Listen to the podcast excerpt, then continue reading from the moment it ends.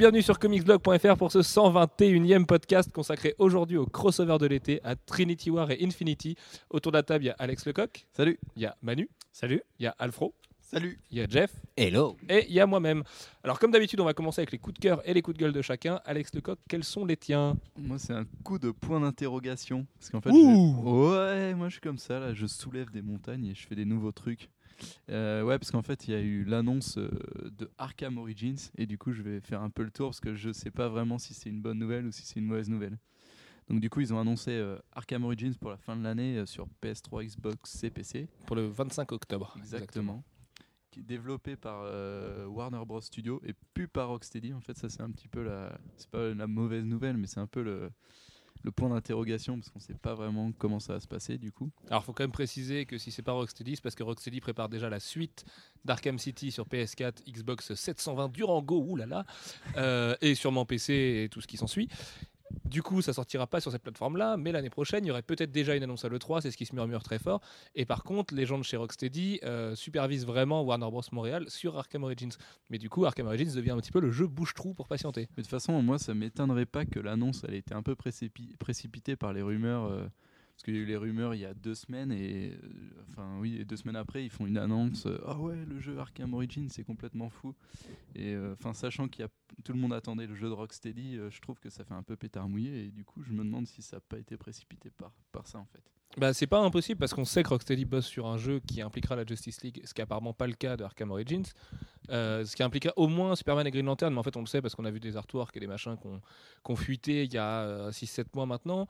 Et du coup, euh, ouais, il fallait peut-être mettre les pendules à l'heure et dire euh, qu'il y a Arkham Origins qui arrivait. Ce qui est un petit peu embêtant, c'est que ça reprend par contre la rumeur de l'origine de la ville, donc de ce qui se passait avant, ce qui était le cas aussi. J'ai l'impression qu'il y a eu un micmac de rumeurs qui étaient en fait deux jeux, et donc euh, l'un se découpe en Arkham Origins et l'autre dans le futur de Rocksteady.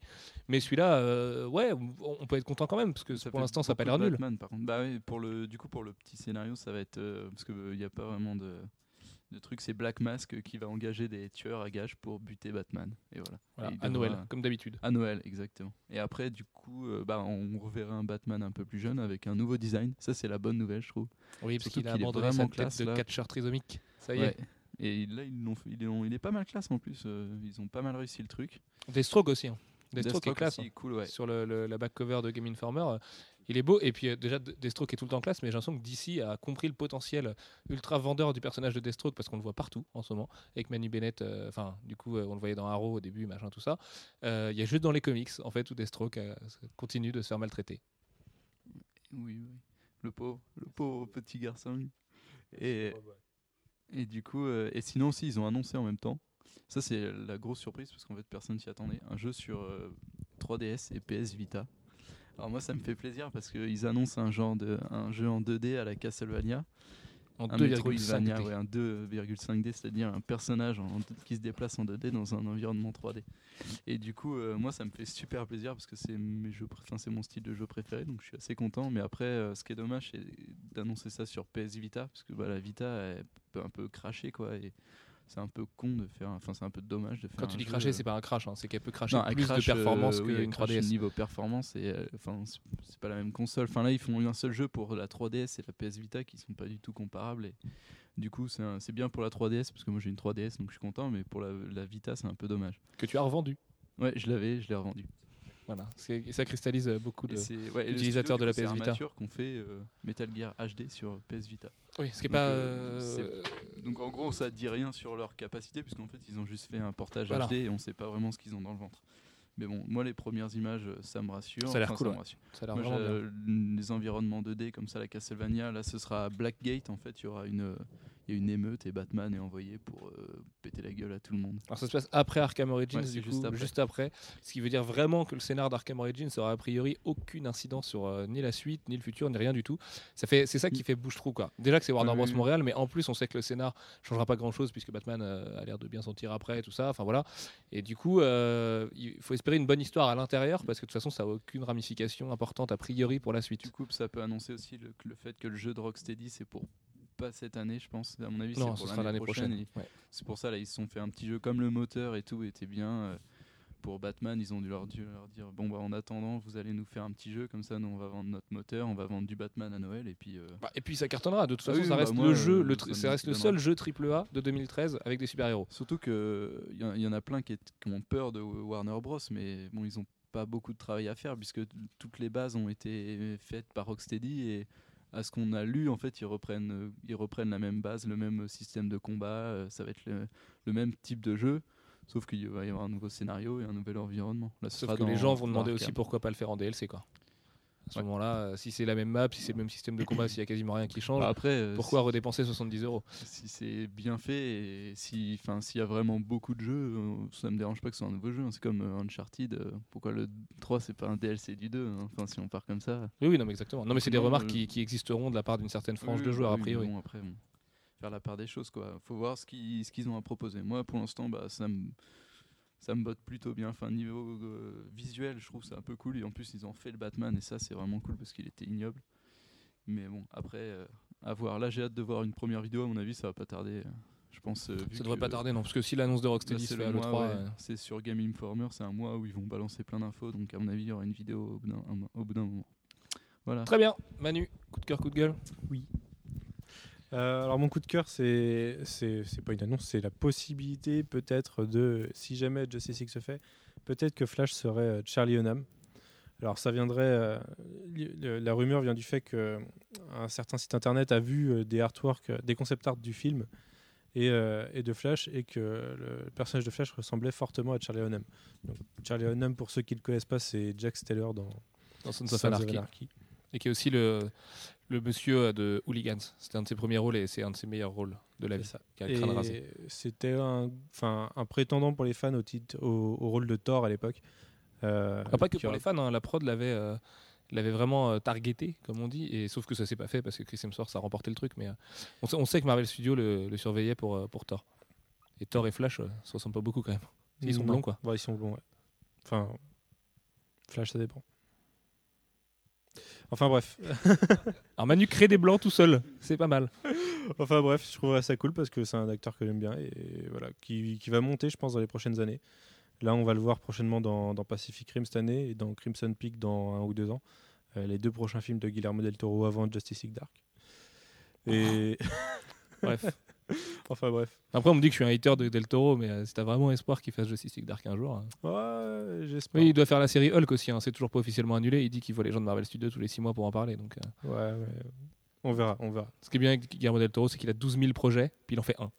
Mais bon, il paraît que Pacific Rim a l'air d'être le meilleur film de l'année pour beaucoup de gens. Donc, euh, Ah, Nous verrons. le- non, le meilleur film de l'année, ça va être This is the End. oui, oui, c'est possible aussi. hein. Ou Elysium, ou Man of Steel, ou des bons films comme ça, quoi.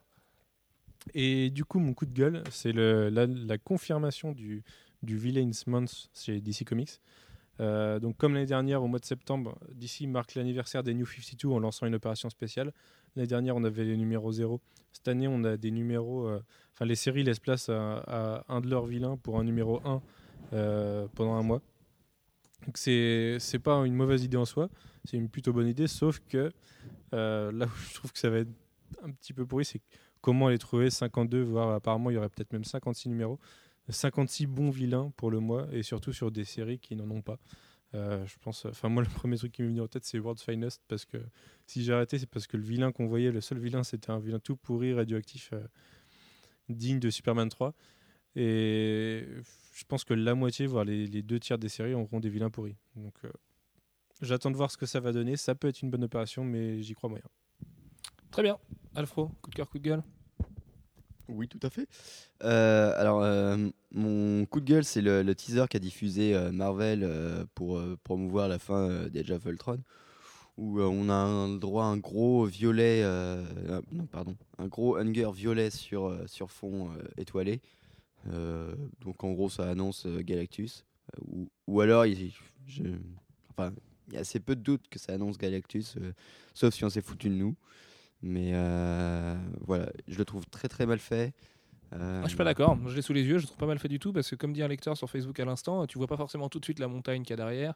Enfin, tu vois, avec le, le- le côté cosmique des, des différentes étoiles et tout. Et euh, je trouve pas si mal fait que ça. Moi, la typo est efficace et tout. Euh, Ils auraient peut-être dû, pas dû mettre le tout petit hunger au milieu.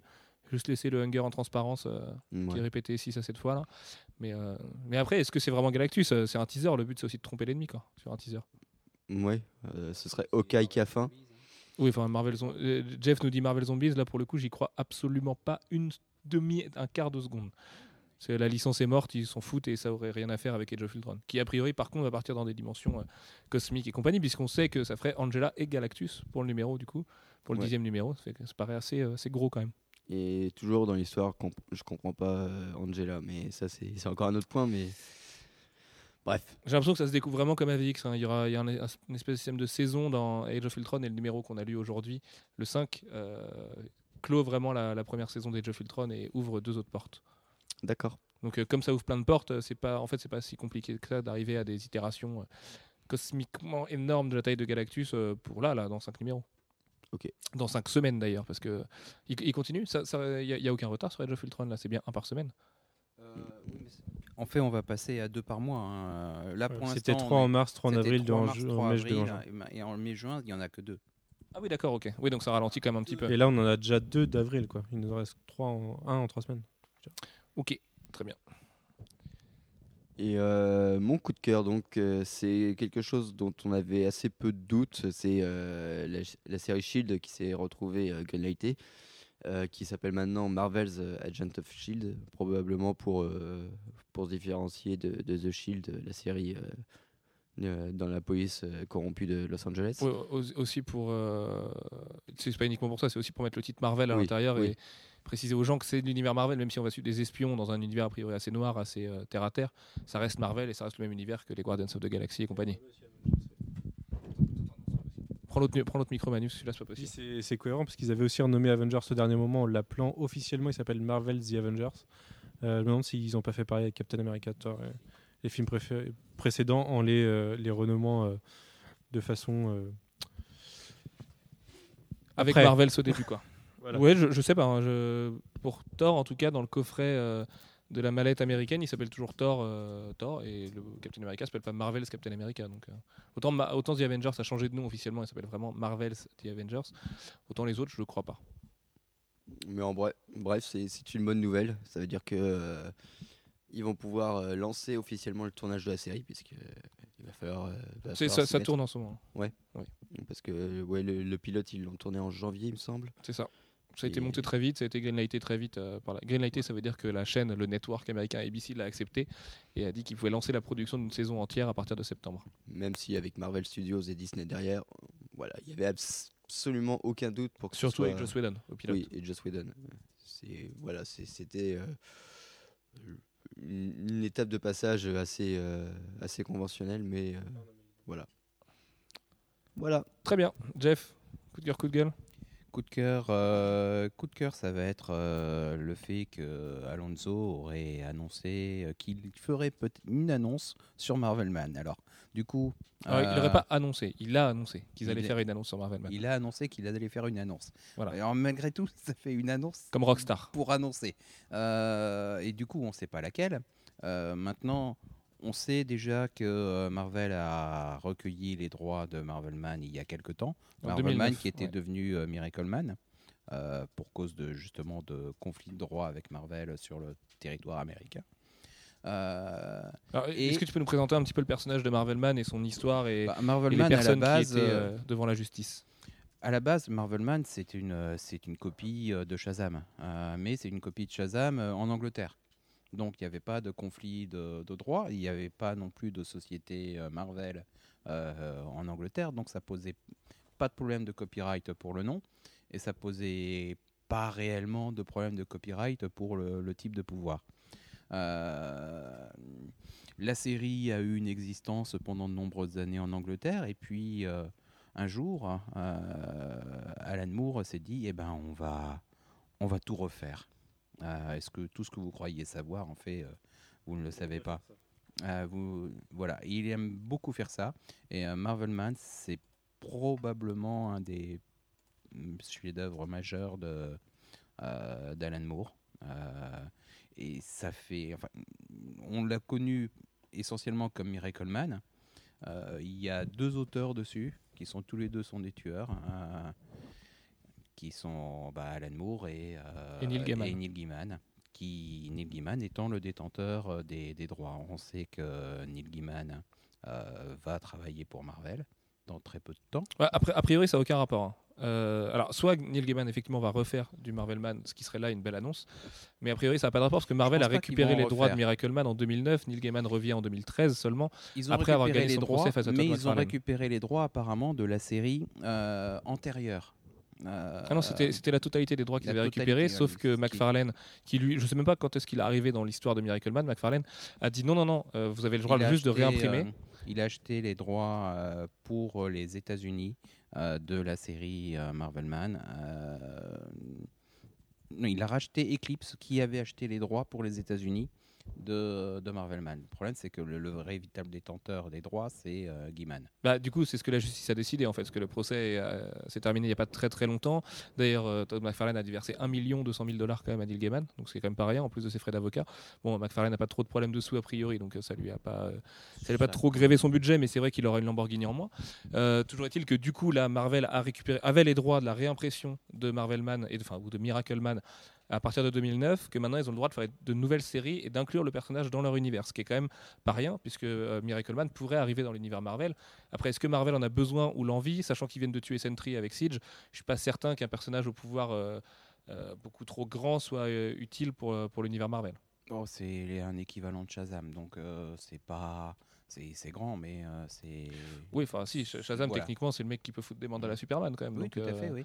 Dé- Déjà que Oui, oui. Sentry était le Superman de, de Marvel, mais avec un problème psychologique qui du coup l'affaiblissait vachement, ça restait déjà trop fort pour l'univers Marvel. Si c'est pour mettre un mec qui est encore plus fort derrière, Enfin bon, de toute façon, je pense que le véritable intérêt, ce serait de, de rééditer les, les Miracle Man de, de Gaiman et, euh, et Alan Moore. ça a déjà été fait. hein. En 2009, il y a eu des rééditions qui ont été Non. rebloquées derrière. Si, si, il y, a- il y a eu des rééditions en 2009, c'est sûr et certain. Il y a eu des Oui, rééditions, parce elles ont été bloquées, c'est en- encore dispo, euh, tu peux les trouver sur le Depository et compagnie.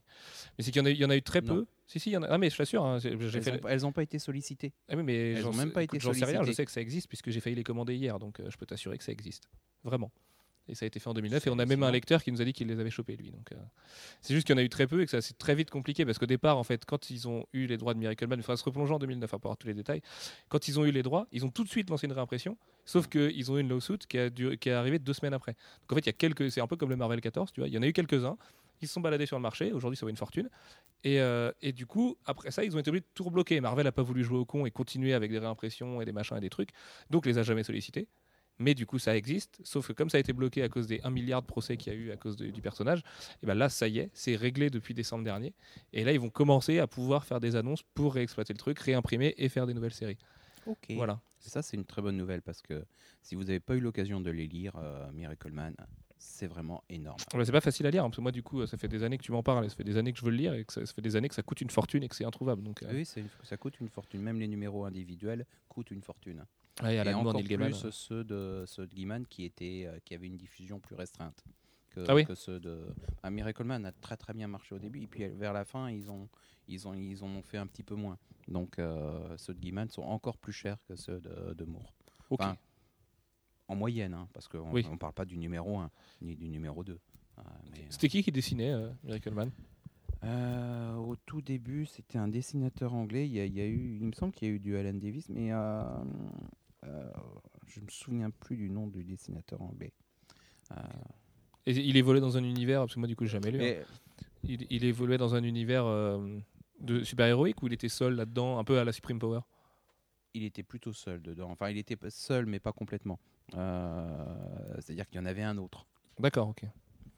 Ok, ok. Bon, bah écoute, de toute façon, on va pouvoir redécouvrir ça très bientôt, puisque ça y est, c'est réglé. Ces messieurs euh, procéduriers ont, fini, ont fini de se mettre sur le coin de la gueule. Euh, T'avais un, un coup de gueule, non C'est bon, t'avais Euh, fait les deux Oui, c'était un coup de cœur. Mon, coup- mon coup de gueule, c'était ce qui a failli être le coup de cœur d'Alex. C'est le nouveau costume de Cap. Débattez. dans Captain America the, Winter Soldier, donc Captain America 2 entre, entre guillemets. Euh, puisque moi je le trouve tout pourri, en dehors du fait qu'il est bien inspiré euh, de, euh, de celui de Super de Soldier, Super ouais. Soldier. Et ça c'est cool. Et ce qui serait cool, ça serait d'avoir les concept arts mais pas le costume lui-même, pas les photos qu'on qu'on a aperçues, où on a l'impression qu'en fait il y a toute une série de, de morceaux de tissu qui sont collés, assemblés au velcro les uns sur les autres, avec. Euh, Bah. ça, ça, ça fait pourri, vraiment. Euh, Moi, je trouve pas. euh, on avait tous gueulé quand on avait vu le, le costume dans The Avengers. Mais ça, c'est ça, c'est le costume d'Avengers, euh, Jeff. ah bon Voilà. Non, non, non, mais l'autre. Celui-là, c'est Bah. c'est pas, c'est juste du concept. Un concept, Oui, mais ça, c'est c'est le, le costume euh, pour Captain America 2. Cette, cette photo-là, c'est c'est tiré d'Avengers. Voilà. Donc, Bref, donc, en fait, oui, le, le costume est, est mortel. Maintenant, on est d'accord oui. là-dessus. euh, bon, après, j'attends de le voir. J'attends de le voir vraiment parce que le concept art, c'est toujours mieux. Bref, mais euh, non, moi je le trouve, euh, je le trouve bien fait. Il est, euh, il est plus euh, soldat, il est plus, euh, il- déjà il est moins, moins bleu clair, euh, ce qui m'avait un manque petit des peu. ailes. Non, elles sont peintes euh, sur le côté. Ah, d'accord. Bah, il est plus proche du, du premier qu'il avait, et, euh, et je trouve, euh, ouais, non, je le, je le trouve, euh, je le trouve bien fait, euh, plus, plus fonctionnel. c'est euh, Ok. plus soldat quoi. Bah, Et puis déjà que le film n'arrêtait pas de renvoyer à Ed Brubaker et son run, euh, là c'est encore plus le cas, puisque euh, ce serait du coup le costume du super soldat avec un casque en plus, parce qu'évidemment il ne va pas devenir tout de suite le super soldat. Mais euh, voilà, si Ed Brubaker, comme je mettais sur Facebook, si Ed Brubaker n'est pas crédité à la fin de Captain America Winter Soldier, c'est quand même un peu un scandale. Euh, et quant à moi du coup, alors j'ai deux petits coups de gueule. Le premier c'est Saga 12 qui a été interdit par Apple. Eh ben non, c'est pas Apple puisque c'est Comixology en fait qui a interdit. Le CEO de Comixology a expliqué qu'il a préféré ne pas diffuser Saga 12 à cause des scènes d'éjaculation faciale qu'on voit en tout petit dans la scène, dans la tête, éjaculation faciale gay qu'on voit en tout petit dans la tête du Prince Robot 4 sur deux planches. Euh, il pensait que ça passerait pas à la politique de censure d'Apple, donc il a préféré pas le soumettre. Euh, ce qui est déjà un complètement con parce qu'autant tenter le diable euh, plutôt que de crier avant d'avoir mal. Et deux parce que j'imagine le mec qui depuis le début a fait le choix de lire Saga en digital et qui, qui aurait jamais eu son numéro 12 parce que ça s'est arrangé depuis et que finalement Saga va être diffusé et est diffusé sur les plateformes. Euh, T'imagines toi le mec qui lit Saga, qui a Saga 1 à 11, qui passe au 13, qui a pas du coup les origines du Prince Robot 4 dans le 12. Enfin bref, ça marchait complètement sur la tête. Et voilà, en fait on a appris du coup que c'est pas Apple et sa politique euh, euh, un petit peu totalitariste sur les trois quarts de ses produits finalement qui était à l'origine de ça, c'était bien Comixology, ce qui pointe une fois de plus euh, les errements de Comixology qui a un peu de mal à, gérer de la bande dessinée et, à moins faire des dollars. Manu. Bah, moi, ce qui m'emmerde, c'est que même si ça s'est pas fait, même si au final c'est publié, il aurait pu ne pas l'être. Et, là où je, trouve ça un peu nul, c'est que si jamais ça avait été Apple, ce qui aurait pu être le cas, ça prouve bien que si on venait au numérique, on reste quand même tributaire du, de l'éditeur et surtout du, du- du constructeur de, de- de ce sur quoi on va lire nos, nos comics. Et ça, ça m'emmerde franchement. Ouais, oui et non, parce qu'aujourd'hui en papier, par exemple, tu prends chez Marvel, aucun personnage ne fume une clope parce que Joe Quesada a décidé que les personnages ne devaient pas fumer. Bon, alors effectivement, parce que Mais ça, c'est la décision de l'éditeur original et pas de celui qui va oui, pas du le- distributeur, oui. Ouais, mais c'est. Oui, oui, c'est vrai qu'avoir du coup un, tampon en plus avant, le lecteur, euh, c'est jamais bon parce que le mec a a priori pas le droit de se poser en censeur alors qu'il est juste distributeur d'un produit. Maintenant, euh, bon, c'est vrai que s'il y a des politiques comme ça chez Apple, bah faut bien respecter la politique du truc et qu'il y a d'autres façons de distribuer de toute façon. C'est juste qu'Apple est tellement leader que en fait non, il y en a pas d'autres. Mais euh, en l'occurrence, du coup, Apple l'a laissé passer au final. Donc c'est que, ça, ça brise pas non plus les politiques d'Apple. Mais moi, je vois les gens qui parlent des, politiques beaucoup trop euh, sécuritaristes, totalitaristes, tout ce que vous voulez d'Apple. Tu as quand même des, applications pour savoir rouler des joints sur iPhone, enfin sur le sur l'App Store. Tu as des publications pour savoir comment faire pousser de la weed, pour euh, savoir comment cuisiner, euh, fa- faire des space cakes, des space cookies, des trucs comme ça. Tu as, as, des trucs super hardcore des fois. T'as- T'as des applications, tu avais une application pour dénoncer, enfin pour mettre où étaient les juifs de France et tout ça. T'as les applications, enfin tu vois, t'as plein d'applications qui a priori devraient pas passer le, le radar d'Apple et puis qui finalement en fait euh, vont jusqu'au bout. Donc Apple n'est pas non plus le grand démon euh, qu'on veut penser. Et, et voilà, c'est vrai que ça leur arrive de censurer des trucs, peut-être plus que les autres. En attendant, ils laissent aussi passer des trucs qui, a priori, par contre, pourraient légitimement euh, être, euh, être annulés. Mais de toute façon, on sait que la gestion du sexe et des images renvoyant au sexe aux USA n'est pas la même que- qu'en Europe. Donc euh, nous, on a beaucoup plus de liberté avec ça, et, eux, ils en ont beaucoup moins. Par exemple, c'est- c'est un truc, je crois, c'est pour apprendre à recharger un gun. Euh, en cas d'attaque, tu as une application, si jamais tu te fais attaquer aux USA, tu as une application qui t'explique comment bien te défendre et comment bien recharger ton gun euh, avec juste une seule munition. Enfin voilà, c'est un gros délire. Par contre, ils aiment pas le sexe. Bah, voilà, nous, ce serait plutôt l'inverse. Si on avait un Apple européen, ce serait interdit de parler d'armes, mais ce- ça ne le serait pas avec le sexe. Chacun trouve son plaisir où il veut. hein. S'il y en a qui préfèrent avec des pistolets plutôt qu'avec une quéquette, euh, ça les regarde. Et, euh, et l'autre deuxième mini coup de gueule, c'est le fait que la réédition de Court of the Halls avec un masque, parce que moi j'étais trop content d'avoir mon masque qui venait de San Diego et tout, euh, que François m'avait ramené. C'est un soft cover. Et euh, ouais, c'est en soft cover, ouais. Et c'est 25 dollars, donc on a un masque de Halls et, et la réédition du bouquin. Donc euh, voilà. Mais ce qui m'emmerde, c'est que du coup, tout le monde va avoir le même masque que moi. Alors que moi, j'étais trop content de l'avoir euh, revenu de San Diego et tout. Et qu'en fait, euh, voilà, du coup, je suis trop deg. Donc je me Il dis, n'y a même pas il marqué San Diego exclusif sur le Non, il n'y avait pas marqué, il y a rien de marqué en plus. Alors on pourra me dire qu'il vient pas de là. Mais si, c'est vrai, il vient de là. Ça se trouve, ils seront mieux les nouveaux. Ouais, c'est possible en plus. Euh, Enfin, non, parce qu'il est déjà trop bien le premier. Bref, mon coup de cœur, c'est Maurice Chestnut. J'ai mis qu'il est trop gaze d'être Black Panther parce que le mec a l'air trop content de peut-être jouer Black Panther. Et toi, Manu, tu as plus d'infos que moi. Apparemment, il serait Black Panther, puis en fait, non, puis en fait, si, puis en fait, peut-être. En fait, oui, en fait, en fait, probablement non pour le moment. Euh, en fait, c'est dur à, à voir puisque En fait, sur son- officiellement, non. Ouais, sur son Facebook euh, et Twitter, euh, il a lâché euh, fin mars une, une photo de lui en Black Panther avec, enfin une photo de, de Black Panther et euh, un gros souhait de jouer Black Panther. Et euh, récemment cette semaine, il a, il a lâché un post disant euh, il est temps de se mettre, il est temps de se mettre à la lecture avec une grosse photo de Black Panther. Et du coup, il y a eu plein de tweets en réaction à ça. Tout le monde s'est dit tiens, il va jouer Black Panther. Ce qui serait pas déconnant puisque c'est quand même un personnage qui est dans les su- Ah, a supposé être dans les tuyaux de Marvel On Studios a depuis un parlé moment. du Wakanda dans Avengers. euh, Ouais, on l'a- on suggéré, on n'a pas parlé. mais on l'a- ouais. Non, oui, Et- le Vibranium.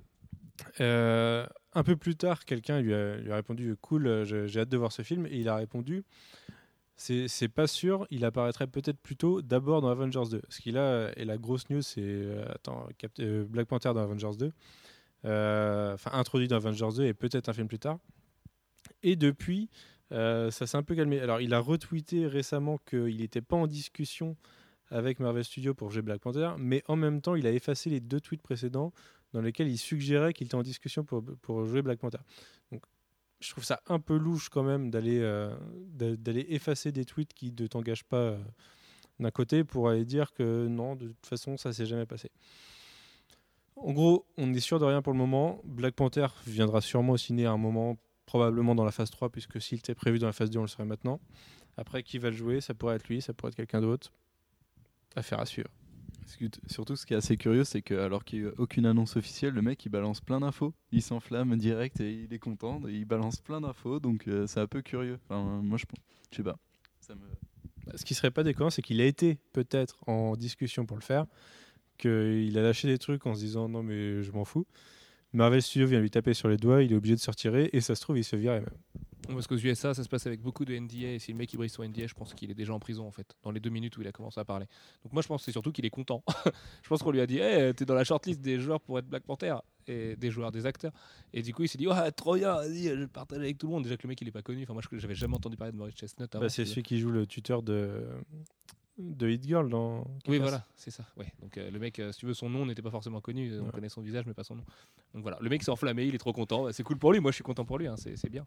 Euh, bref, allez, parlons des crossovers de Good for you, boy.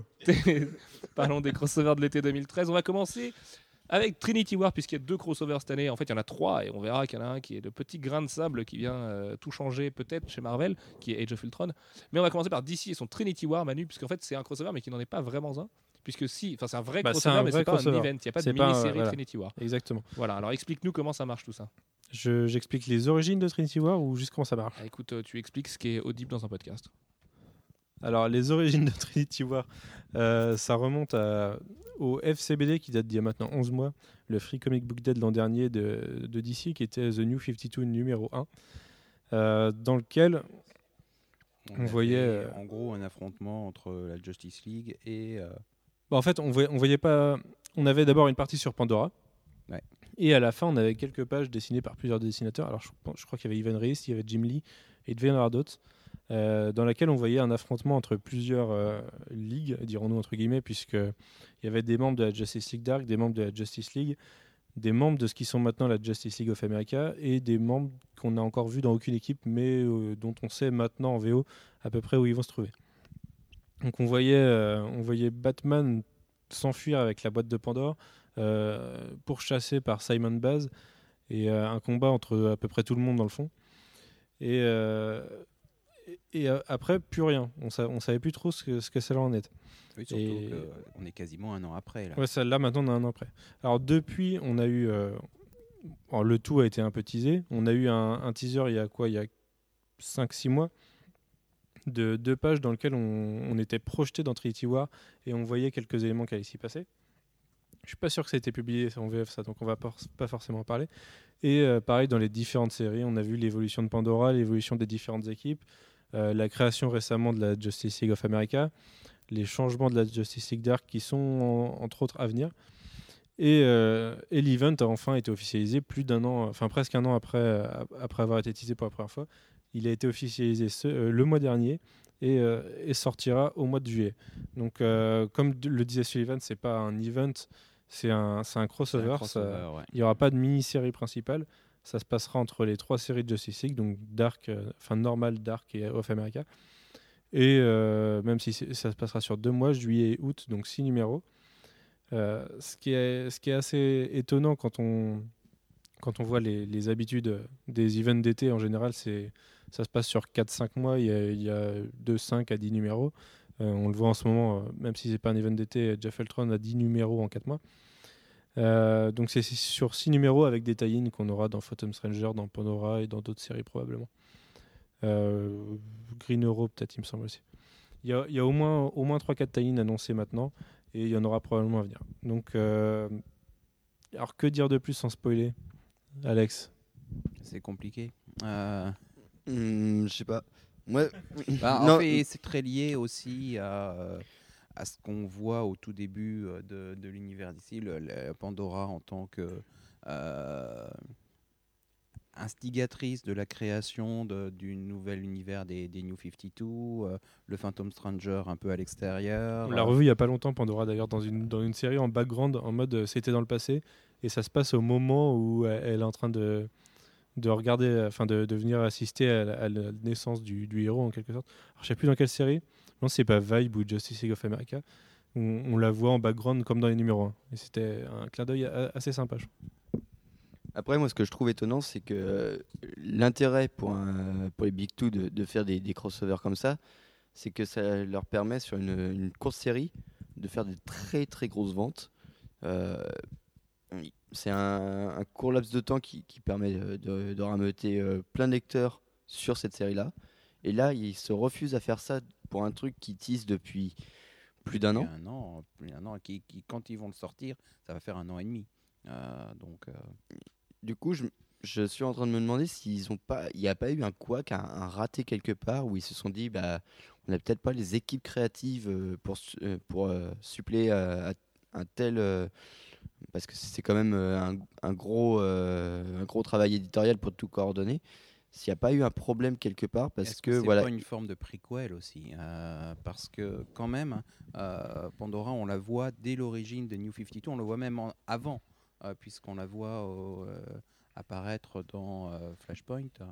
Euh, À toute fin de Flashpoint, ouais. Ouais. Et, euh, et du coup, elle est, elle est en amont de la création de l'univers des New 52. Euh, et probablement de Earth 2 aussi, par la même occasion. Euh, et du coup, est-ce qu'on va vraiment résoudre euh, quelque chose qui l'implique, elle, en six épisodes? Euh, et Je pense que ça va surtout être une grosse révélation. En fait, euh, je suis pas d'accord avec toi sur le fait qu'il y a probablement eu un couac. Je pense que les couacs qu'il y a eu, justement, c'est par rapport à ce qui. Enfin, il y, a- il y a eu des couacs et, et des changements d'équipe créative, notamment, et des remaniements qui, en ce moment, qui sont parce que certains auteurs veulent pas se plier à ce que ve- veulent faire les, la, trinité, justement, des, scénaristes de DC. Et, euh, et ça a été quand même préparé avec assez de minutie, ce- cet event, et sur assez longtemps pour je pense que DC veut maîtriser le truc et pas faire un event à la justement à la Marvel comme on en a vu avec des, des events sur 8 numéros où il y en a 6 qui servent à rien. Et 6 numéros, ça va être euh, déjà on sait qu'il y a un élément déclencheur qu'on va pas spoiler maintenant, enfin même si on sait pas quel personnage ça concerne. Euh, Il y a quelque chose qui amène cet event et cet event mène sur quelque chose de gros pour l'univers d'ici et des New 52. Donc ça m'étonnerait pas qu'il y ait des, des réminiscences de l'ancien univers qu'on nous explique, enfin que les héros se rendent compte quelque part que ça a changé et qu'on découvre en partie pourquoi. Après avoir, moi, j'ai, enfin, vous savez, j'ai des théories euh, de malade sur, sur certains personnages et sur cer- certaines choses que je vais pas dévoiler là parce qu'on sait jamais si je tombais juste. Ça m'étonnerait, mais on sait jamais. Mais je pense que, ouais, comme le disait Jeff, c'est un peu euh, ce qu'on a vu là, c'était une intro à Trinity War et Trinity War, c'est une intro à la suite. Voilà, je pense que c'est ça. Et euh, si quelqu'un doit mourir, euh, pourquoi pas comme avant? Mourir, comment ça? Au début, de- dans l'event en tant, en, en tant qu'événement initial. Ah, Parce que là, Mm. du coup, tu es en train de spoiler le, le truc que je voulais Ah, pas spoiler il y a deux minutes. Non, non, je spoil pas, il y a quelqu'un qui meurt. Des gens qui meurent, il y en a tout le temps. Oui, bon, d'accord. Donc, les- voilà, Non, on sait qu'il y a quelqu'un qui va mourir, ça c'est pas non plus un méga spoiler de ouf, on sait pas du tout qui c'est, et même nous on était en train avant ce podcast de se demander qui ça pourrait être. Donc euh, Blue Beetle, oui. Je Alors là, la- le, le race. event, quoi. Blue Beetle meurt. La Batman, il fait bon, on s'en prend. Oui, mais attends, Jeff, sur le micro, ça marche pas.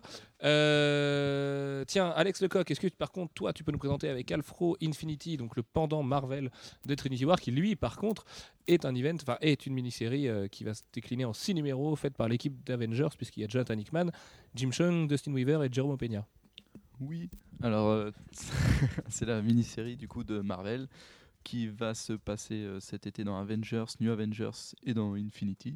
D'août à novembre, il me semble. Ouais, avec un le numéro. euh, Ouais, arrêtez de vous foutre de moi. Avec le numéro euh, initial qui sera le mois prochain dans le FCBD, gratuitement. Et euh, du coup, euh, là, ça va être la, la bagarre un peu partout. Ça va être euh, Thanos qui va vouloir faire la bagarre sur la Terre pendant que les Avengers ils seront dans l'espace et les New Avengers ils défendront la Terre en fait. Voilà, ça va être la, la grosse baston, Bah, la bastonnade. Ouais, mais avec Hickman. euh, Ouais, non, mais il va y avoir voilà, plein. En fait, la, faut- la bastonnade va surtout servir euh, de prétexte à un truc assez compliqué. Ouais, voilà, c'est ça en fait. Ça va être plus compliqué et ça va être prise de tête parce qu'il va y avoir un peu tout le monde. Il va y avoir, euh, il va y avoir des cris, des Skrulls, des, Et des tie-in. Des des tie-in partout. Ouais, d'ailleurs, ils avaient dit, il y a récemment, il y a une interview et, et il disait, il parlait de l'événement justement, il disait qu'il savait même pas encore combien de tie-in il y allait avoir. Donc, euh, Peut-être la justification de certaines des choses qu'il a faites dans Avengers et New Avengers. Bah, c'est ça surtout, c'est que les tie ils existent déjà. Enfin, c'est Voilà. l'introduction à Infinity. C'est pas le FCB, pour moi, c'est pas le FCBD euh, de- du mois prochain. On euh, va attendre de voir quand même. c'est Guardian bon. of the Galaxy depuis le numéro 1 et c'est euh, Avengers et New Avengers depuis un moment déjà. Et on sait que ce qui va l'amener, c'est Avengers et New Avengers. On sait que Marvel est hyper cosmique en ce moment. C'est pas rien si euh, c'est pas pour rien si euh, Bendis nous fait Guardian of the Galaxy et que on a des, séries Avengers qui sont sont pure cosmiques quasiment. Et, euh, et bah, sans dire trop, euh, Guardians of the Galaxy est déjà plutôt, dès son numéro 1, plutôt important pour comprendre la situation de la Terre et des, des différents intervenants euh, dans, dans ce qui sera Infinity et dans les, dans les prochains mois chez Marvel. Alors je suis pas très d'accord. C'est n'importe quoi ça. Euh, je suis pas très d'accord parce que la situation de la Terre, enfin que la Terre soit menacée par des puissances cosmiques, ça arrive tous les deux mois chez Marvel. Et donc euh, ce qui se passe dans Guardians avec le père de Star Lord, pour moi, ça n'a rien à voir avec Infinity. La rigueur, parce que le père de Star Lord, il est ça. Alors il n'y a pas la vidéo sur ce podcast, mais c'est petit que je suis en train de mimer. Alors que Thanos, il est quand même très gros, très méchant, très puissant. Le père de Star Lord, je pense qu'il va se faire balayer le, le coin de la face en deux minutes, en deux numéros de Guardians, et puis on en parlera plus, si tu veux. Donc euh, les menaces de l'espace vers la Terre, c'est quand même le truc le plus commun dans les comics cosmiques parce que sinon on n'arrive pas du coup à juger à quel point le cosmique est dangereux et tout ça tu vois donc euh, je pense et Mais je sauf pense que- et j'ose espérer que Brian Bendis s'en fout de Jonathan Hickman Moi, je le vois pas et comme ça. parce que- trucs lui-même tu vois Justement, le, fait qu'on vienne dire aux Guardians globalement qu'il faut pas protéger la Terre parce qu'elle a besoin d'évoluer toute seule, à mon avis, c'est pour préparer le fait que, enfin, pour faire en sorte qu'elle soit pas protégée. Et ça cache quelque chose. oui et non parce qu'à la fin de Guardians tu sens quand même que la Terre et notamment Londres est en train de s'en prendre plein le cornet et que euh, les mecs ils ont intérêt à tracer dans leur vaisseau pour y aller parce que sinon euh, ça va faire mal mais de toute façon Enfin, Gua- Guardians et Bendis en général évoluent dans, leur, euh, dans le Bendisverse, tu veux, et je pense que déjà il aime pas ce que fait Jonathan Hickman sur Avengers, et il n'a pas forcément envie de se partager là-dedans, et c'est ce qui fait encore une fois la réussite de Marvel, c'est que chaque série ou euh, chaque auteur vit avec ses- son propre mini-univers à lui et soucie assez peu des autres. Et d'ailleurs, Infinity, et c'est là où je pense qu'Age of Ultron est bien plus gros, euh, c'est c'est jamais que le, le crossover de Jonathan Hickman et de Jonathan Hickman seulement. Je pense qu'il y aura aucun remous sur le reste de l'univers. Tant bien que si on fait le rapport de force Galactus, euh, Thanos, je pense que Galactus lui pète sa race à Thanos. Et euh, déjà, il peut le manger, ce qui est pratique. Et du coup, Age of Ultron devient de facto déjà beaucoup plus important qu'Infinity, qui de toute façon va s'intéresser au tout petit lectorat d'Avengers et aux gens qui arrivent à comprendre Jonathan Hickman. Donc tu vois, c'est en ça que je pense pas que Guardians et tout ça euh, ait un autre rapport que le fait que ça se passe dans l'espace aussi. Surtout qu'en leur disant euh, protégez pas la Terre, euh, c'est un moyen euh, pour éloigner, en fait, de dire en gros euh, que pendant Infinity, bah, on n'aura pas besoin de gérer les Guardians puisqu'on leur a dit de pas s'en occuper. C'est un moyen, enfin comme ça, du coup Bendis va faire son truc de son côté et puis euh, ce qui se passera sur Terre, il aura pas besoin de l'inclure dans Guardians quoi. Manu n'est pas d'accord. peu près sûr que les Guardians en feront partie. mais- Euh, pour l'instant, on n'a pas d'infos là-dessus. hein. Ils pas en ont pas parlé. euh, ils ont déjà donné à peu près tout le script et le déroulement du numéro 1 à 6. Et euh, je, je pense sincèrement hein, que Bendis veut pas, veut rien avoir à faire avec Hickman parce que Hickman, c'est l'espèce de truc qui va péter son rouage et qui va dire ah mon dieu, ça y est, ça devient compliqué et tout. Alors que Bendis, il a l'air d'avoir un plan qui est certes simplissime, mais qui au moins fonctionne et se déroule et tu vois. Mais il y a un point qui pourrait aller dans le sens de Manu, c'est que euh, euh, Neil Gaiman arrive pas juste à la fin d'Age of Ultron euh, sur euh, Guardians, mais va attendre euh, un petit peu. Donc, Il attend un mois parce qu'il y a un mois d'écart entre les numéros de Guardians quoi. non, il me semble qu'il attend deux mois. Il- C'est en non, septembre qu'il débarque. Non non, c'est pas en septembre. Ah bon? Non, c'est plus tôt. hein. C'est il y a un mois d'écart entre la fin d'Age of Ultron et l'arrivée de Gaiman sur euh, sur Guardians. Oui, et, mm, je pense pas que Gaiman acceptera de faire un tie-in. Et de toute façon, non, voilà, Donc- Gaiman, il est pas là pour faire un pauvre tie-in à Infinity. Je pense sincèrement avec Infinity, et c'est en ça que ça m'emmerde parce que on est en 2013 face à deux crossovers entre guillemets. T'as Trinity War qui est même pas une mini-série, qui est juste le mélange de, de trois grosses séries certes chez DC, et Infinity qui a pas l'air d'avoir des ambitions démesurées. Ça fait, ça me rappelle un peu la situation d'il y a deux ans quand on avait Fear Itself et Flashpoint. C'est ça, c'était ces deux-là qui s'affrontaient, où euh, on avait quand même pas des trucs énormissimes, enfin niveau. euh, Bah, niveau euh, réminiscence dans l'univers, euh, et chez DC et chez Marvel, j'ai l'impression que le- si, Trinity War va être très important. C'est- ça va vraiment être très important, mais on n'aura pas de relié TP, machin, mini-série avec variant cover et tout ce qui s'ensuit et équipe All-Star. Ça va vraiment se passer dans trois séries. Mais Infinity, franchement, euh, moi j'ai l'impression d'avoir le syndrome Fear Itself. On, on a donné à un auteur un jouet. Hickman, il a la chance d'avoir les Vengeurs en ce moment. Mais il joue avec ses jouets dans son coin, il fait son truc. bah, Mais je pense que Jeff Ultron est bien plus gros et bien plus important. Surtout que à la base, euh, ce qui est Infinity maintenant, c'était qu'un arc d'Avengers, euh, euh, enfin un arc partagé entre Avengers et New Avengers que Marvel a voulu faire euh, devenir plus gros, comme ce qui s'était passé avec Fear Itself. Et je pense que c'est c'est tout le côté tie-in et autour, c'est du cosmétique. C'est pour faire croire que c'est un vrai event, alors qu'ils l'ont pas pensé en tant que tel. Mais surtout, surtout que les quelques tie-in euh, qu'on a qui sont annoncés pour l'instant, c'est les séries d'Hickman.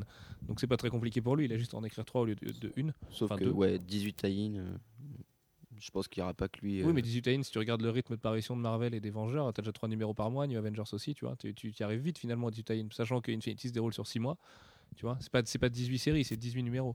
Et puis euh, Hickman, éventuellement, il peut mettre en suspens ses, ses- ses propres séries euh, indé euh, en parallèle. Façon, il en fait que ça tous les deux mois, trois, donc. donc Il sort deux numéros Voilà, par an sur Manhattan ça. Projects et compagnie. Là, donc, euh. ça, ça lui laissera un petit peu de temps pour tout faire. Mais l'avantage d'Infinity, c'est que ça va être une vraie jauge euh, qualitative et commerciale pour Jonathan Hickman chez Marvel. Parce que si ça se plante, et pas de Jonathan Hickman, on lui enlèvera son jouet des mains et il aura plus Avengers. Et déjà qu'aujourd'hui, Avengers se vend pas bien du propre aveu de Marvel, euh, moi je suis pas sûr qu'Infinity cartonne. L'avantage d'Infinity, c'est que ça va servir à mettre Thanos en avant. Euh, à l'aube d'Avengers 2 et donc au moment où Thanos devrait a priori euh, être le grand méchant et le, et le point d'intérêt principal de l'univers Marvel, euh, maintenant, euh, voilà, il faut que ce soit réussi aussi avec une vraie construction et, et une vraie narration euh, compréhensible Bah, par la plupart des lecteurs. l'avantage euh, qu'on a là, c'est que c'est une série courte et euh, où, où Hickman sait qu'il a besoin de dynamiser son, son écriture. Parce qu'un un event, ça s'écrit pas comme, euh, comme une série régulière. Du coup, euh, je pense que ce sera pas tout à fait pareil que ce qu'il fait d'habitude. C'est ce qu'il a dit. hein. Il a dit que ce serait plus simple à comprendre a priori. Et puis, euh, il a aussi dit que ceux qui n'avaient pas lu ces séries pouvaient euh, rentrer dedans. Alors ça c'est du bullshit à 3000%. Voilà. Ça c'est histoire d'en vendre aux quelques gens qui n'ont pas acheté Avengers et New Avengers, mais euh, j'y crois pas tellement quoi, parce que déjà que c'est les New Avengers et les Illuminati qui vont être impliqués, donc il faut lire New Avengers. Et en plus de ça, il faut savoir que, où sont les Vengeurs dans l'espace à ce moment-là, eux qui vont être en tie par rapport à l'événement. Donc euh, voilà, je pense que mais euh, ceci dit, si vous voulez lire du bon Thanos en ce moment, euh, vous avez Thanos Rising de Jason Aaron et euh, Simone Bianchi qui a commencé la semaine dernière, et c'est vachement, vachement bien. Vous pourrez voir petit Thanos à l'école, en train de faire un cours de SVT où il faut disséquer une grenouille, et ça le dégoûte, le pauvre Thanos qui était tout gentil à l'époque, jusqu'à ce qu'il devienne un gros méchant. Voilà, mais c'est la, la vraie meilleure façon de- d'appréhender le personnage de Thanos à mon sens, et le personnage de Death, qui sera peut-être lui aussi chez Marvel. Et après, on se prend à rêver Studio. de Jason Aaron qui écrivent Les Vengeurs. et- Exactement, ou de Bendis qui reviennent. non, ça fait, ça fait vieux, vieil aigri. Euh, et donc, du coup, présentons le fameux grain de sable avant de faire la comparaison entre les, les crossovers. Manu, est-ce que tu peux nous présenter Age of Ultron rapidement? Alors, j'ai l'impression qu'on en a parlé mille fois parce que euh, c'est c'est un- c'est quand même un crossover qui date d'il y a, enfin, qui a été teasé il y a Il y a fort longtemps. 3-4 déjà. ans facilement. On avait vu les déjà dans Avengers numéro alors, je sais plus, numéro 4, numéro enfin Av- Avengers de Bendis euh, euh, d'il y a quelques années. euh, une timeline du futur dans laquelle on voyait le tout se finir sur Ultron Noir. C'est depuis un, event qui est, utilisé tous les ans et qu'on s'attend à voir tous les ans, mais qui ne venait jamais. Écrit par Bendis et à l'origine dessiné par Brian Hitch, qui a finalement, que Marvel a finalement décidé de sortir cette année, mais pas à l'été, de mars à juin, avant son vrai crossover, qui sera, qui est censé être Infinity du coup, mais qui sera peut-être finalement qu'un crossover secondaire après Jeff Ultron. Alors, comme son nom l'indique, ça, ça, ça implique Ultron. d'Ultron. C'est un peu comme l'âge d'Apocalypse ou voilà, c'est on sait pas, On ne sait pas encore. on sait pas. C'est, bah, cas, on c'est sait pas à moitié. C'est pas dans la continuité actuelle. Si c'est dans, le, dans un futur possible. C'est soit un futur possible, soit c'est contemporain, euh, mais à ce moment-là, il y a eu un changement de timeline, ou si de timeline, euh, ou ou ou c'est dans une autre dimension, un, un univers parallèle. Et pour l'instant, on on sait pas. Alors le pitch, c'est, euh, on, on se demandait à l'origine si ça serait en continuité, puisque Marvel No, puisque beaucoup de choses. Euh, depuis, on s'est rendu compte que si ça sera, ça fait partie de la, de la continuité Mar- de l'univers Marvel, euh, que c'est pas une mini-série alternative, et que ça risque ça va impacter cet univers. On ne sait pas encore exactement comment. Le pitch, c'est, actuellement ou dans un futur proche, Ultron a pris euh, le contrôle de, euh, du monde ou de plusieurs villes. Alors, euh, ça reste, ça reste un peu De flou. plusieurs villes pour l'instant. sait apparemment, que- pas partout, pas encore. Mais Tout le monde n'est pas censé le savoir, Jeff. On sait qu'au moins New York, Chicago et des grosses villes sont, sont, contrôlées par Ultron et par, des, par un certain nombre de, robots Ultron.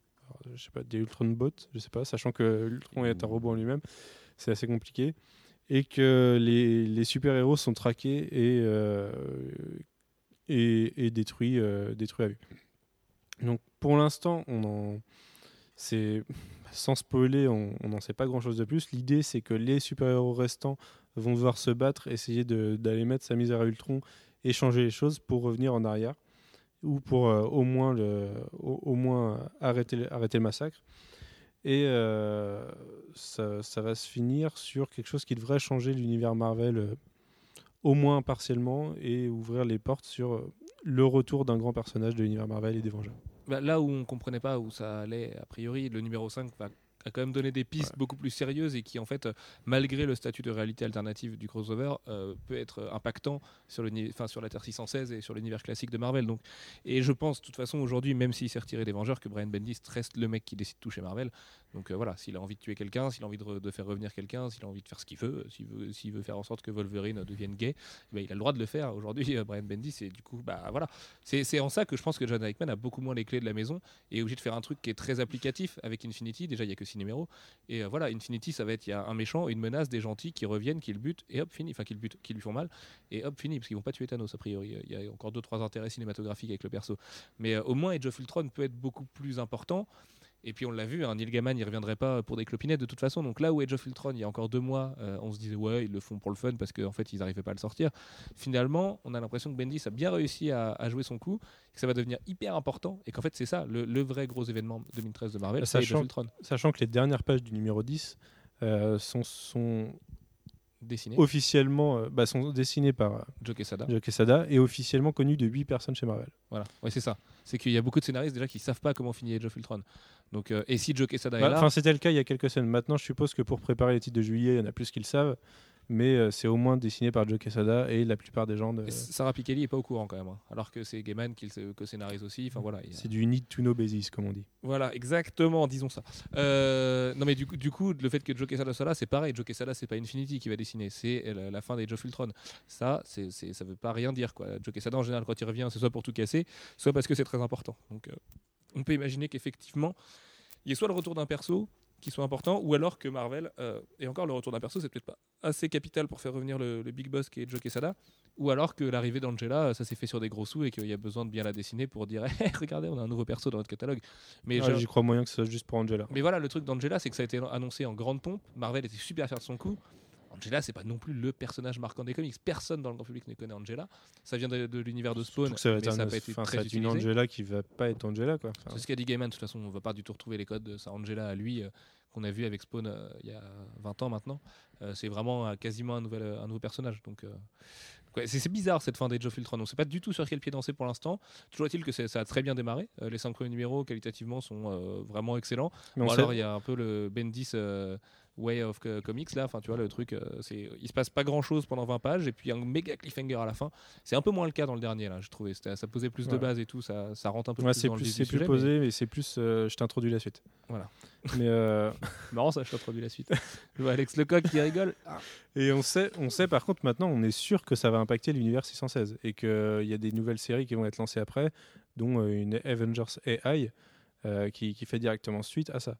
Et Qui serait le Homeland de Marvel, c'est ça? C'est comme ça qu'Alfro qu'ils l'ont décrit. Voilà. Donc j'espère, je leur souhaite une meilleure fin que la saison 2 de Homeland. Mais. Ouais, et puis ça m'étonnerait que ça soit la même idée quand même. mais. Ça, pa- ça paraît un peu compliqué, oui, tout à fait. Disons qu'une bombe, un, me- un mec qui a une ceinture de bombe euh, dans l'univers Marvel, c'est pas très très important finalement. Euh, les- tu reviens du futur et les chats ont pris le pouvoir, Alex Lecoq. Mais que se passe-t-il? X-Men Origins, Cyclops 4. Qu'est-ce que c'est que ça? Ah, c'est T'as génial. pas vu ça, c'est mortel. Très bien. Euh, ah oui, oui, sur le mur, oui. c'est Sébastien Flamand qui a mis ça. Que l'on salue. Coucou Sébastien. Euh, allez, si on se donne au petit jeu des pronostics, messieurs, quel est pour vous le crossover 2013 qui va ressortir du lot Euh, Quand on fera nos podcasts bilan dans quelques mois, lequel sera le meilleur Lequel aura la note, une note au-dessus de 4 sur 5, a priori? Et Jeff? Après, euh, 4 sur 5, je- plus de 4 sur 5, je pense que ça va être Age of Ultron. Maintenant, j'ai, je suis un peu dubitatif sur celui de DC. euh, parce que c'est tellement. Ça fait tellement longtemps qu'il le prépare que j'ai des doutes sur le fait que euh, le petit event crossover euh, de trois séries pendant deux numéros chacune, ça soit juste ça. Je pense que c'est plus un point de départ qu'autre chose et que ça risque d'avoir des conséquences beaucoup plus importantes, en tout cas du côté de DC. Et du coup, bah, je ne sais pas lequel des deux euh, va être euh, le plus important. En tout cas, probablement pas Infinity. Hmm. je sais pas. Merci. Manu Non, mais euh, techniquement, je pense que les deux crossovers de cet été euh, sont, sont mal amenés, que ce soit DC et Marvel, et qu'en fait, le salut vient de, de Jeff Ultron. Après, je me trompe peut-être, mais euh, je sais pas. Ça, ça, ça a l'air éditorialement mal fait. Et, euh, et voilà. Mais après, euh, Jeff Ultron, euh, éditorialement parlant, c'était pas ça non plus, mais plus du côté de Hitch. Bah, en fait, on, on l'attendait pas réellement, Age of Ultron. Enfin, si, on l'attendait, mais Oui, on bah, si. n'en attendait rien. Euh, À force, on, a, on a arrêté de l'attendre plutôt. Mais euh, non, mais au final, c'est c'est ça qui tient la route. Donc euh, après, après, ça se trouve, on va prendre une, une quenelle incroyable grâce à Infinity et il y aura un truc énorme. Mais, mais ça, on n'y croit pas trop pour le moment. pas. Alors moi, euh, bon, alors déjà, euh, pour moi, Infinity, ça va, ça va être très moyen. Euh, mais en même temps, je me dis que si vous m'aviez demandé il y a, il y a 4-5 mois ce que, ce que je pensais d'Age of Ultron, j'aurais dit que ça allait être très moyen. Donc, ma, ma fibre de, de fan de DC, de, de ce qu'ils ont fait avec, euh, enfin pour l'instant en teasant hein, Trinity War et Pandora et tout, me dit que, enfin, me, me fait pencher là-dessus. Après, je me dis que dans tous les cas, euh, Edge of Ultron, ça aura été bien. Et du coup, même si Trinity War se plante, il y aura Edge of Ultron. Bah, bien. moi, il y en a aucun qui me fait vraiment envie en fait. Parce que... c'est Saga, ouais. Non, parce que Age of Ultron, euh, j'ai vraiment peur du, du méga pétard mouillé. En fait, euh, donc du coup, je suis un peu euh, sur la défensive dessus. Après, euh, pour le coup d'Infinity, euh, moi qui commençais à kiffer l'univers cosmique, euh, en lisant le pitch, ça m'a déjà filé de mal au crâne. il, y a trop de monde et tout, donc j'ai peur aussi de me perdre là-dedans. Et après, c'est vrai qu'au niveau de, Trinity War, j'ai l'impression que c'est super mal géré et que c'est un peu représentatif de DC en ce moment et que du coup, ce sera vraiment très très moyen. Mais après, je m'avance un petit peu. Je sais que tu as bien aimé le fait que- qu'on te rappelle que les Inhumains étaient nés sur Terre d'origine alien. Et ça, ça ça t'a fait travailler le cerveau, ça. Et parce qu'il était Exactement. born et porn, c'est ça? Ouais.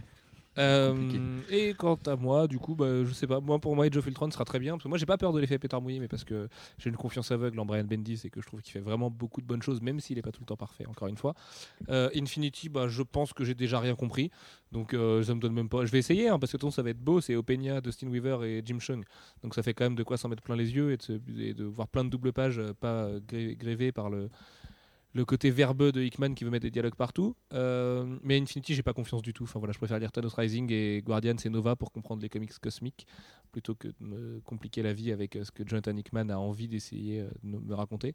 Euh, J'ose espérer que ce sera plus simple, mais de son propre aveu, de toute façon, ce sera plus simple. Je trouve qu'Avengers c'est un peu moins pire qu'avant dans ces derniers numéros, donc bon, j'ai un petit peu envie d'y croire quand même. Et puis Trinity War, si j'y crois, parce que Trinity War, je pense que c'est vraiment Jeff Jones à son meilleur. Ça fait longtemps qu'il veut le faire et que le seul truc qui nous ralentit un petit peu sur de Trinity C'est les problèmes éditoriaux qu'on a connus chez DC là, de, ces six derniers mois en gros.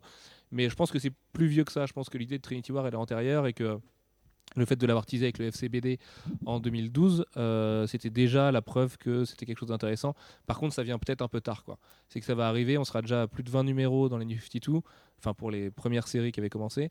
Et du coup, euh, je me dis que ça fait un... là, ça fait un peu pétard mouillé du coup de lancer un crossover à ce Ça moment-là vient peut-être trop tard. parce que du coup euh, tout le monde sait que DC va pas très très bien en ce moment et que c'est un peu le bordel tout ça et puis ce qui m'énerve vraiment sur, une Trinity, sur Trinity War c'est de pas avoir ma mini-série en 6, 8 ou 12 numéros avec un bon scénariste et un très bon dessinateur quoi. j'aurais aimé je sais pas que Greg Capullo fasse un crossover dans sa vie par exemple c'est aussi con mais qu'il lâche Batman pendant un moment qu'il fasse un vrai crossover et là en fait l'événement il sera à la fois autant dans Superman Unchained avec euh, euh, Scott Snyder et Jim Lee et dans euh, Batman de, Year Zero ou Zero Year je sais jamais avec Scott Snyder et Capullo que dans Trinity War où on a quand même Jeff Lemire et Jeff Jones plus David Finch plus Michael Ranin plus c'est Ivan Reis qui dessine le Justice League pendant Trinity War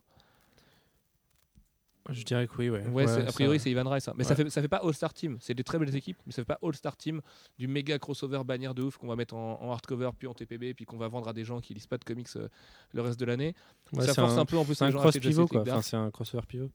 Mais un peu ça, comme. euh, Enfin, t'as lu ou pas finalement Sword of Atlantis? Parce que c'est le petit. oui j'ai lu euh, C'est le petit crossover sur trois numéros de deux séries, du coup six numéros aussi. Euh, et c'était le meilleur crossover qu'on a vu euh, chez Pour l'instant, c'est vrai que c'était vachement bien, mais ça n'a pas non plus des remous foufou. euh, alors que là, on parle quand même de la nana qui a créé. Ça a des remous que pour la Justice League. et- 52. Si, ça a des remous. Justement, ça se concentre sur ces deux séries-là et ça a des remous pour Justice League et Aquaman. Et Aquaman, ouais. Oui, mais Et ça sera pareil, je pense, parce qu'on nous annonce déjà dès le, dès le, premier- le mois de juillet un transfuge de la Justice League dans le Justice League Dark. Le truc, c'est que chez DC, le système de crise, autant euh, il y a des fois où il me sort par les yeux quand c'est mal fait, autant je le trouve génial dans le sens où ça va impliquer toutes les séries, tout l'univers, tout ça, le monde. c'était bien à l'époque. ouais. Avec un vrai gros truc, un vrai machin, Infinite Crisis, c'était génial. C'était un truc qui jouait sur la continuité à bon, Voilà. à, fal- euh, À balle. à balle ou à fond, mais, euh, Ou à mais euh, et que là d'ici essaye d'éviter pour l'instant. Bah oui, mais surtout que ça se concentre sur trois séries, alors que Pandora, on l'a vu dans 52 séries à la fin de Flashpoint. Donc là, on va a priori régler le problème Pandora avec euh, 12 000 guillemets. C'est possible que ça Seulement dans trois soit, séries. ça soit finalement plus large que ça. Ah, J'espère. Je- J'ose espérer que DC a plus d'ambition que ça pour un vrai crossover. Alfro. Et pour information, c'est pas euh, David Finch qui dessine euh, JLA pendant, euh, pendant euh, Trinity War. Trinity War, c'est Doug Manke. Ah Et oui. ça, c'est beaucoup moins bien. Ah, c'est oui, Doug Manke, qui est donc le dessinateur actuel de Green Lantern, qui est un mec qui est bon, mais qui est un bon artisan, comme on dit. Pour revenir à ce que tu disais juste avant sur Avengers, qui était un peu mieux en ce moment, je sais pas si tu as lu le dernier New Avengers, mais il était mortel. Euh, ouais, mais j'ai pas compris. en fait, non, mais New Avengers, le problème, c'est que j'arrive pas à comprendre. Mais comme Avengers, sincèrement, j'essaye, je fais des efforts, mais la narration me sort par les yeux. Parce qu'en fait, je le lis dans des phases où je vais lire 6 ou 7 comics d'affilée. Et donc, j'ai pas besoin, j'ai besoin de trucs pas trop compliqués non plus. Et comme je lis souvent au milieu, parce que je me garde le meilleur au début et à la fin, mais du coup, je comprends rien. Je le repose et j'ai rien retenu. Et je passe au numéro d'après et je suis obligé de rouvrir celui d'avant pour me dire, Hum, ah oui, il se passait ça, mais en fait, c'est passé ça. Tu vois, du coup, je suis perdu. Je suis vraiment, vraiment perdu là-dedans. Mais c'est bien. C'est bien, c'est joli en plus. Donc, euh, tu vois, moi je regarde les dessins et puis euh, je, trouve ça, je trouve ça bien, comme un enfant qui sait pas À lire. la quoi. fin, ils se battent. Ça, ça, ça parle à ta fibre, euh, ta fibre Avengeresque, ça. Ouais, et puis c'est peut-être euh, moins compliqué que ça le paraît l'être. aussi. Bah, New Avengers, c'est un peu moins compliqué quand même qu'Avengers. hein, c'est- Bah, oui, c'est com- compliqué mais pas complexe quoi. C'est ça qui m'embête un peu avec Hickman, c'est que quitte à raconter des histoires euh, morrisoniennes, autant y mettre la richesse de, de- du- de la narration à la Morrison.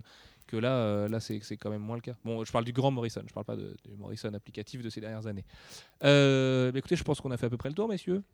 Tout à fait. C'est un, un podcast plutôt court, ça fait une heure, ça faisait longtemps qu'on n'avait pas fait des podcasts aussi courts. Euh, la semaine prochaine, on parle de quoi? On sait pas. hein. Euh, non, on n'avait pas d'idée pour la semaine prochaine? Non, faudra, la faudra semaine qu'on mette les interviews du LCF en, en fin de podcast. Mais euh, Euh, Oui, à la fin de ce podcast, vous aurez quelques interviews du LCF, mais d'ailleurs, je les ai pas. Moi. Bon, bref, on verra ça en off. non, je pense que ça sera plus sur celle de la semaine prochaine, parce sur qu'il y a quand même celui des extractions à faire qui sont. C'est ça, exactement. J'ai un petit peu de montage et tout ça, tout ça. Bref, du coup, on vous dit à la semaine prochaine. On parlera de quelque chose et ce sera bien. N'hésitez pas à nous proposer un sujet de podcast dans les, dans les commentaires. Far Cry Euh, 3 Blood Dragon. Ouais, Far Cry 3, Blood Dragon, ce sera bien. Ou la fin de Bioshock Infinite, parce que j'espère l'avoir fini d'ici là. Euh, et puis sinon, vous aurez le droit à deux podcasts dans deux semaines, puisque vous aurez un podcast enregistré en marge de la projection parisienne de Iron Man, mais on n'aura pas le droit de vous le diffuser avant le 22 avril, alors que le podcast sera enregistré le 14.